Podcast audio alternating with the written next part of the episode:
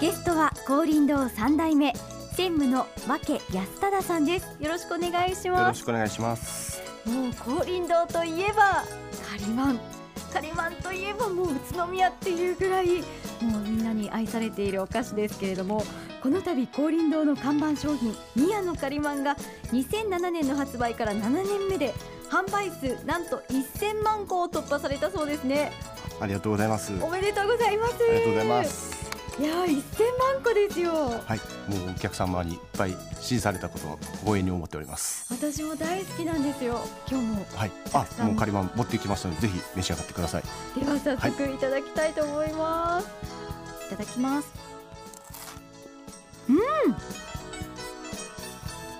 うんもうこの表面のカリカリ感がたまりませんねありがとうございます。また中のあんこがすごくしっとりしていて、はいこしあんなんですが上品ですよねそうですね、甘さは比較的抑えめにはしてあるんで、食べやすさはあると思います。はい、もうこの味が食べたくて高林堂に行ってしまうという方多いと思うんですが先日1000万個を突破されたことを記念して2月8日と9日にカリマン祭りを開催されたそうですね、はい実はそこにスタッフがイベント開催中の高林堂街道店にお邪魔してお客さんにインタビューしてきたんですよ、ぜひその模様を一緒に聞いていただいてもいいですか、はいわかりました。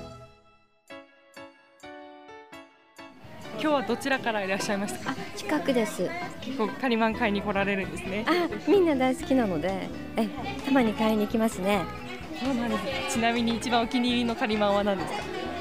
あのね季節のカリマンを常に出ると買いに来るんですけども普通の一般的なこしあんは結構ずっと好きですはい今日はどちらからいらしたんですかえー、と私は埼玉県和光市から来ました、和光市から今日どなたと、はい、妹と一緒にで妹はあの市内に住んでますんで、はい、今日はみやりちゃん来るんで2人してもみやりちゃん大好きなんでそうだったんですね、はいカリマンはそうで食べすたことありますかあ実は今日初めてなんですけど今試食したらすごい美味しかったです。まあ、カリマンだからなんかもうちょっと濃い油っぽいイメージがあったんですけどサクッとしてて、はい、割とさっぱりしてて美味しかったんで今日もぜひ買っていこうと思います。今日はどちらからいらしたんですか宇都宮からですお二人で、はい今回カリマンの販売が1000万個突破ということでそれを聞いていかがですか嬉しいねすごいですね嬉しいですはいカリマン1000万個おめでとうお聞きいただいたようにもう大人の方からちっちゃいお子さんまでみんな、はいカリマン大好きっていうふうに言ってくれてましたね、はい、もうすごい嬉しいですね。もうその言葉のためにやってるもんで、もうすごい嬉しいです。この宮野カリマンは、はいわけさんが発案されたとお聞きしたんですがあ、そうですね。はい。この発案のきっかけは何だったんですかまあ発案のきっかけというか、まあ、街道店が2007年の4月にオープンしましてはいその最初出だしは良かったんですけれどもやっぱり日に日にどんどん売り上げが落ちてきて結構まずい状況、まあ、倒産に近い状況に立たされて予想売り上げの半分も満たなかった売り上げだったんですよ。はいそんな時代があったんですか、はい、ありましたね。はい結構その期間中、まあ、大体7月から8月あもう10月ぐらいまではあの私も社長も、はいあの給料がゼロだったんで、えはい、ちょっとこれは本当にまずいなと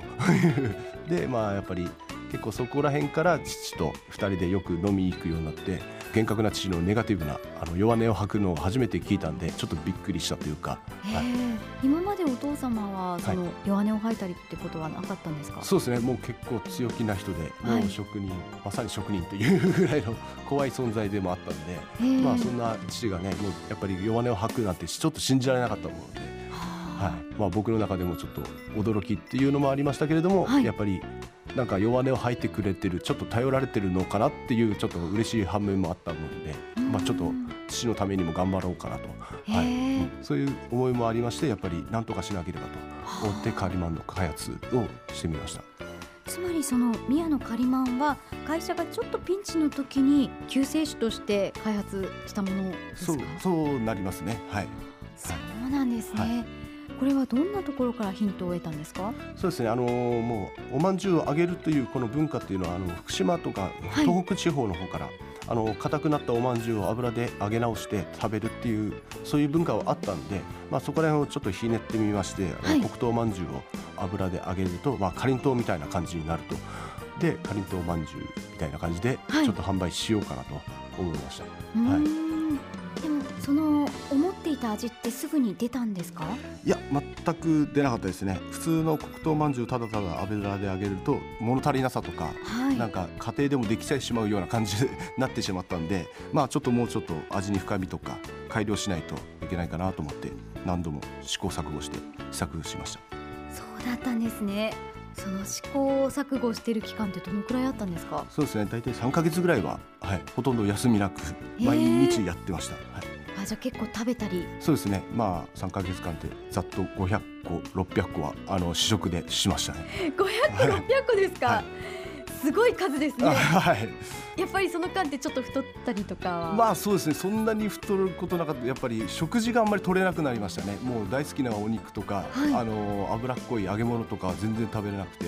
はい、もうそうめんとか、はいあのうどんとかそういったさっぱりしたものしか食べられなかったですねへえじゃあもうそこまで情熱を注ぎ込んでもうすべてをそこに託したというかそうですねはいお父さんはどんな風におっしゃってましたかうーんあんまり反応は良くなかったですね。 あのー、まんじゅうは基本的に大体柔らかいものが一般的にはい受けがいいもので、それが硬くなったっていうのはまあ言うほどそんなにでもまあ追い込まれたんで何でもいいからやれぐらいの感じだったと思うんですけれども、はうい、んでついにその宮野カリマンが商品化された時、はい発売後すぐにヒットにつながったんですかそうですね。あんまり最初はいまいち反応は良くなく、あはい。良くなかったんです良かくなかったですね。あのーあんまり食べてくれなかったですね。案内はしててもあんまりもう手に取ってあの、はいレジに持っていくっていうことは全然なかったので、もうなんとかしなければと思ってフライヤーを社長にお願いして買ってもらって、街道店で実演販売をやってとりあえず試食、はい、もう丸々一個あげたりとか、えはい、えあのー駐車場で待ってるご主人様にあの揚げたて持ってったりとか、はいはい、そういうことはやってましたねずっと。えわけさんご自身がそうですね、はいあのもう食べてた人は大体もう8割9割の高い確率で買って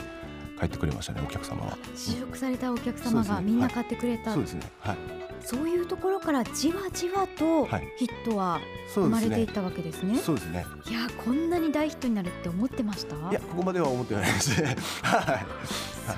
そうですかでもその挑戦がやっぱり実を結んだ形ですよね。そうですねはいまあ多分売り上げがあんまり良くなかったらここまでの調整はしてなかったと思いますけどねうんはいじゃあ今考えるとそういうふうに危機的状況だったっていうことも、そうですねはい今となってはまあいい思い出ですねそうですかいやそのカリマンにそんな誕生秘話があるなんて知りませんでした、はい